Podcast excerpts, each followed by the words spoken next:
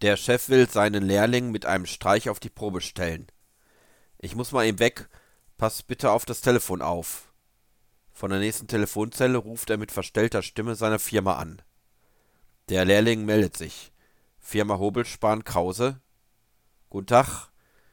Ich hätte eine größere Bestellung. Was darf's denn sein? 3000 Astlöcher. Tut mir leid, aber die sind alle ausverkauft. Der Chef irritiert. Ach, welcher Kunde braucht denn so viele davon? Eine Firma aus Kanada als Arschlöcher für Holzköpfe.